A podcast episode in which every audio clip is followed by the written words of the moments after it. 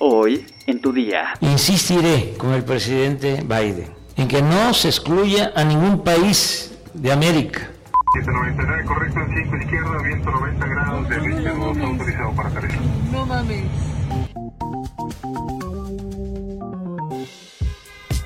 Tu día con el Universal. La información en tus oídos. Hola, bienvenido a tu día con el Universal. Una nueva semana está comenzando y este fin de semana se acumuló mucha información. ¿Estás listo? Entérate. Nación. En su visita de este domingo a suelo cubano y donde fue recibido con los más altos honores, el presidente Andrés Manuel López Obrador se entrevistó con su homólogo de Cuba, Miguel Díaz Canel Bermúdez, en el Palacio de la Revolución. Desde ahí, el presidente de México hizo un llamado para que Estados Unidos termine con el bloqueo a la isla. Con todo respeto a la soberanía y a la independencia de Cuba, les expongo que seguiré insistiendo para buscar como primer paso que Estados Unidos levante el bloqueo a esta nación hermana para iniciar el restablecimiento de las relaciones de cooperación y amistad entre los pueblos de las dos naciones. Ahí mismo el presidente de Cuba, Miguel Díaz Canel Bermúdez, impuso la condecoración Orden Nacional José Martí al presidente Andrés Manuel López Obrador, máxima distinción que otorga ese país. Por su parte, el presidente de México prometió que insistirá al presidente de Estados Unidos, Joe Biden, para que Cuba esté en la próxima cumbre de las Américas. Insistiré con el presidente Biden que las autoridades de cada país decidan libremente si asisten o no a dicho encuentro, pero que nadie excluya a nadie. Metrópoli.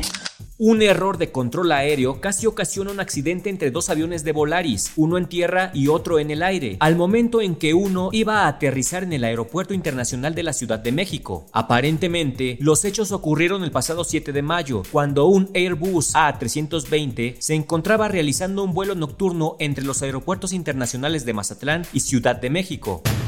Estamos autorizados 05 izquierda, Volaris 799. Volaris 799, correcto en 5 izquierda, viento 90 grados, de 22 autorizado para aterrizar.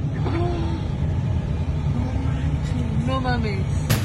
El avión de Volaris fue autorizado para aterrizar, pero otro avión de la misma aerolínea se encontraba en la cabecera de la pista, en posición. Los videos fueron revelados por el sitio especializado en aviación Transponder 1200. De acuerdo con el video, el cual fue grabado por otra tripulación que se encontraba en tierra dentro de una secuencia para el despegue, se alertó al A320 de Volaris y a la torre de control que la pista se encontraba ocupada, lo que ocasionó una ida al aire a pocos metros entre ambos aviones. Este incidente se da a conocer cuando apenas este viernes la Secretaría de Infraestructura, Comunicaciones y Transportes informó que en lo que va del año no se cuenta con reportes oficiales sobre incidentes en el Aeropuerto Internacional de la Ciudad de México al momento de aterrizar o despegar. El pasado jueves, la Federación Internacional de Asociaciones de Pilotos de Línea Aérea emitió un boletín de seguridad donde alertó a los pilotos de las aerolíneas sobre algunos incidentes que se han presentado al momento de aterrizar en el Aeropuerto Internacional de la Ciudad de México como consecuencia de la entrada en operación del Aeropuerto Internacional Felipe Ángeles. La tarde de este domingo, Víctor Manuel Hernández Sandoval, director de servicios a la navegación en el espacio aéreo mexicano, presentó su renuncia. Estados.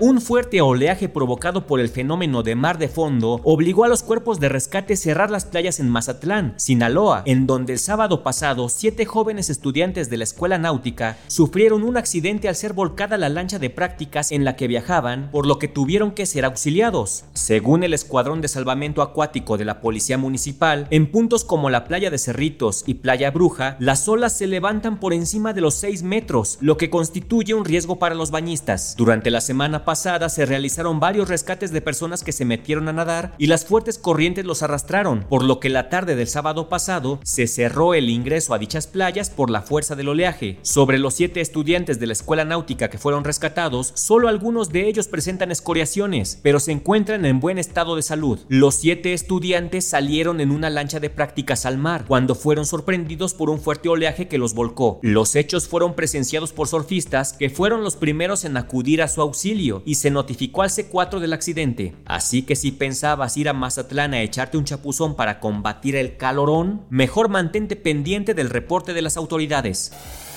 Mundo. Dmitry Rogozin, jefe de la Agencia Espacial del Kremlin, Roscosmos, advirtió este domingo que Rusia podría destruir rápidamente a los países de la OTAN en caso de un ataque nuclear. Rogozin, uno de los funcionarios más allegados al presidente Vladimir Putin, advirtió en su cuenta de Telegram que Rusia podría destruir a los países de la Organización del Tratado del Atlántico Norte en 30 minutos pero no debemos permitirlo, porque las consecuencias de un intercambio de ataques nucleares afectarán el estado de nuestra tierra, aclaró Rogozin. Por ello, tendremos que derrotar a este enemigo económica y militarmente más poderoso a través de medios militares convencionales, en febrero, tras el inicio de la invasión de Rusia en Ucrania, Putin puso a las fuerzas de disuasión nuclear en alerta. El mandatario ruso ha señalado que dichas fuerzas entrarían en acción en caso de una amenaza a la seguridad nacional. Los países de la OTAN no han intervenido en la guerra debido a que Ucrania no es miembro de la Alianza Atlántica. Sin embargo, han proveído de armas y han llamado a Putin a poner fin a la guerra de forma incondicional. El mes pasado, Rogozin anunció que Roscosmos dejaría la Estación Espacial Internacional también amenazó con hacerla salir de órbita y dejarla caer sobre suelo europeo o estadounidense. Estos rusos andan muy crecidos. Primero invaden Ucrania y luego le ganan al Canelo. No hay que ser. Deportes. La noticia deportiva del fin de semana fue la derrota de El Canelo Álvarez ante Dimitri Vivol en la disputa por el cetro semipesado de la Asociación Mundial de Boxeo. Pero ¿por qué perdió Saúl Álvarez? Estas pueden ser tres razones. Punto número uno. El ruso tiene mayor alcance con los brazos. Al ser más alto que el Canelo, el mexicano tenía que entrar demasiado para conectar a su oponente. El problema es que siempre se encontraba con los puños de Vivol. Punto número 2. En contraparte, Dimitri controló el combate con jabs, lo que tenía al Canelo sin posibilidad de atacar. Lo mantuvo a raya. Punto número 3. La pegada de Bivol es mucho más demoledora que la de El Canelo, cuyo rostro terminó lastimado como nunca en su carrera. El Canelo fue simbrado al menos en un par de ocasiones, mientras que nunca pudo poner en predicamentos al ruso.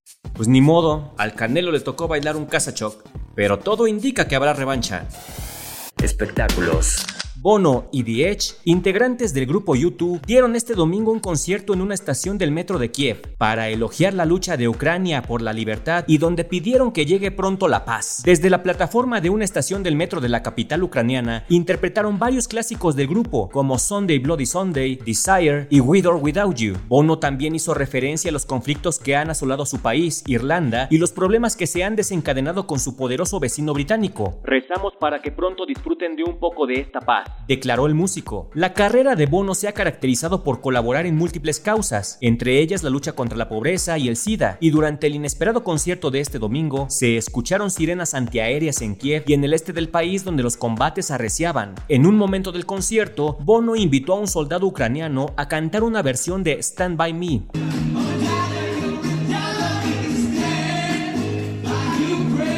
Entre el reducido público que asistió a la actuación había miembros de las Fuerzas Armadas ucranianas. ¿Por qué esas cosas no pasan en México? No sé, que un día llegues a Pantitlán y ahí esté Bronco, los Bukis. Grupo firme. Grupo firme. Cartera. Madre, no puedo verte trabajando. ¿Y qué podemos hacer para evitarlo, hijo? Que te vayas a la recámara donde yo no te pueda ver.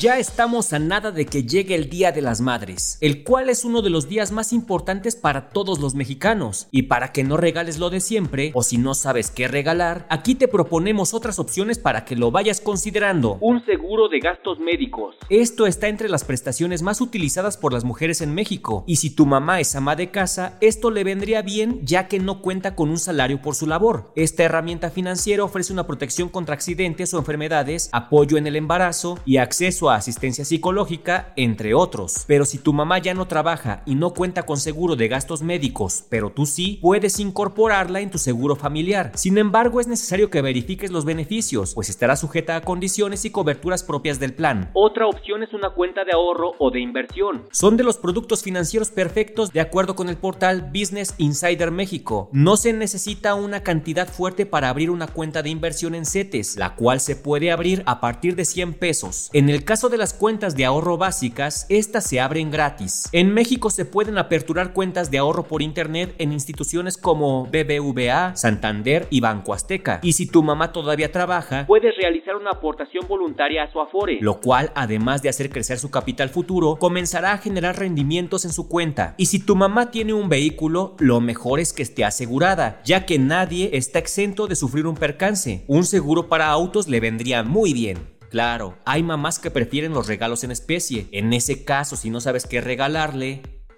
¿qué no conoces a tu mamá? Uh.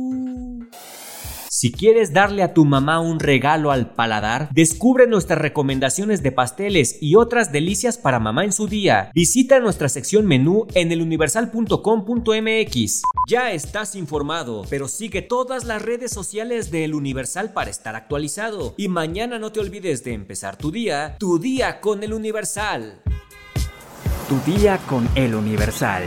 La información en tus oídos. Hey, it's Paige DeSorbo from Giggly Squad. High quality fashion without the price tag. Say hello to Quince. I'm snagging high-end essentials like cozy cashmere sweaters, sleek leather jackets, fine jewelry, and so much more. With Quince being 50 to 80% less than similar brands. And they partner with factories that prioritize safe, ethical, and responsible manufacturing. I love that. Luxury quality within reach. Go to quince.com slash style to get free shipping and 365 day returns on your next order. Quince.com slash style.